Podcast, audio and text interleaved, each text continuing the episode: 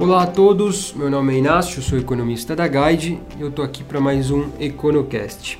Bom, vou falar aqui sobre os últimos dias, os principais destaques e também falar sobre aquilo que vem pela frente e o que é de mais importante em nossa opinião. Bom, falando dos últimos dias, a gente teve um Ibovespa relativamente estável, oscilando entre 85.500 pontos, 86.500. É, Ibovespa tem andado de lado nesse último período, em meio a um cenário externo um pouco mais complicado para as bolsas, para ativos de risco.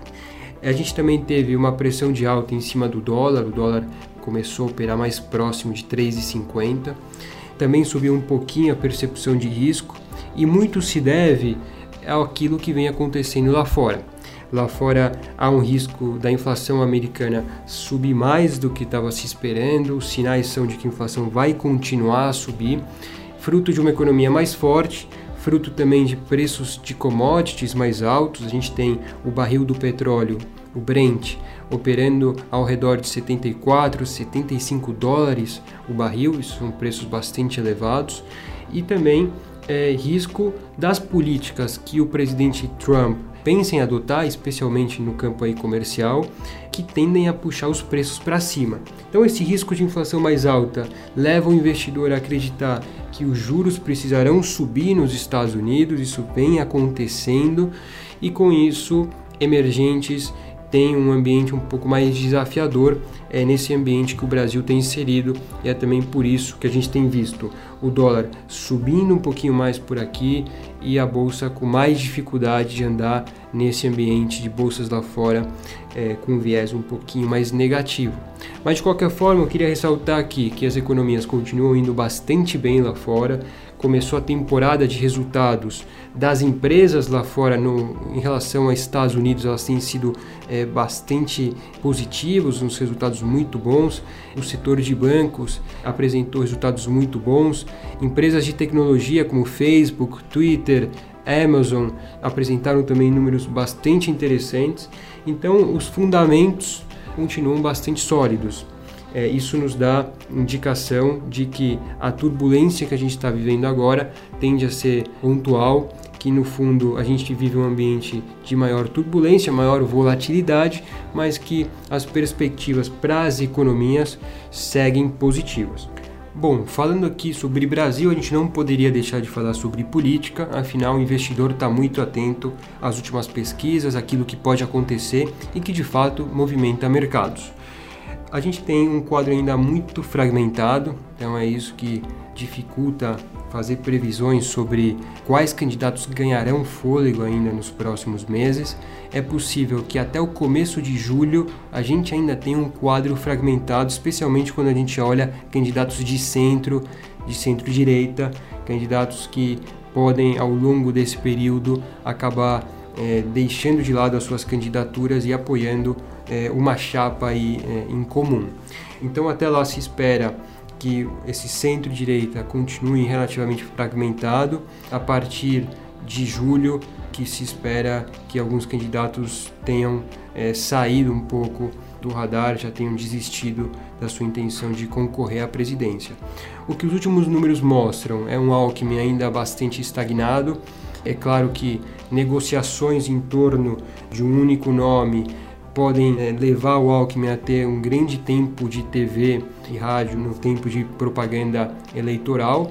Então, isso é algo que se vai é, observar mais à frente. Até lá, como eu disse, a gente ainda espera que a situação para esse centro-direita ainda seja de fragmentação e o, o noticiário envolvendo o PSDB, querendo ou não, isso afeta o Alckmin, também não está muito favorável. Por outro lado, tem nos chamado a atenção a força que o Barbosa, que o Joaquim Barbosa do PSB tem mostrado nas, nos últimos levantamentos. Ainda não está claro se ele vai concorrer ou não, é, mas certamente é um candidato que a gente vê grande potencial de crescer e de se consolidar nas próximas pesquisas.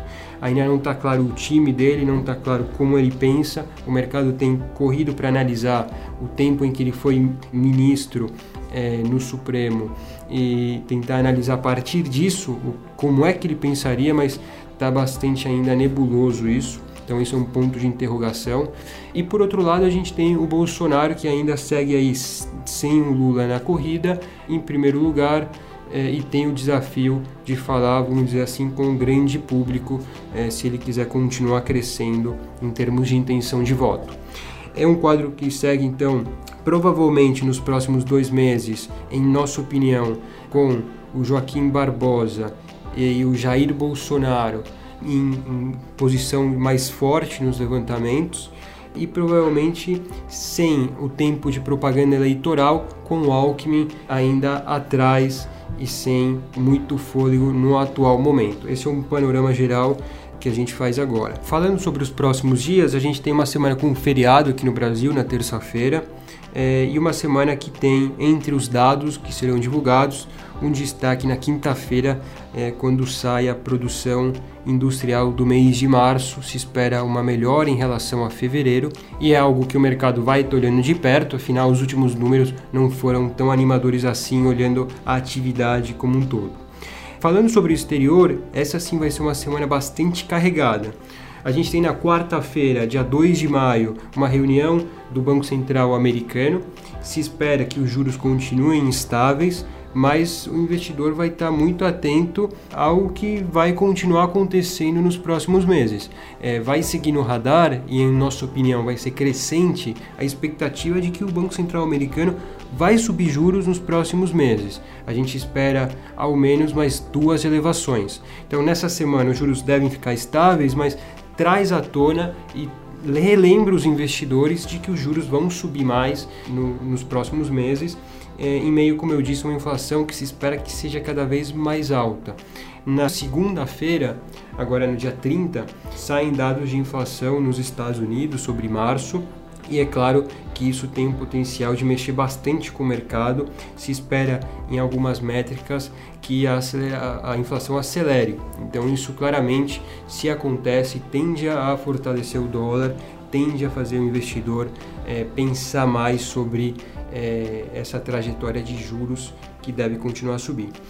É, vai ser uma semana também muito carregada de números de atividade, de mercado de trabalho.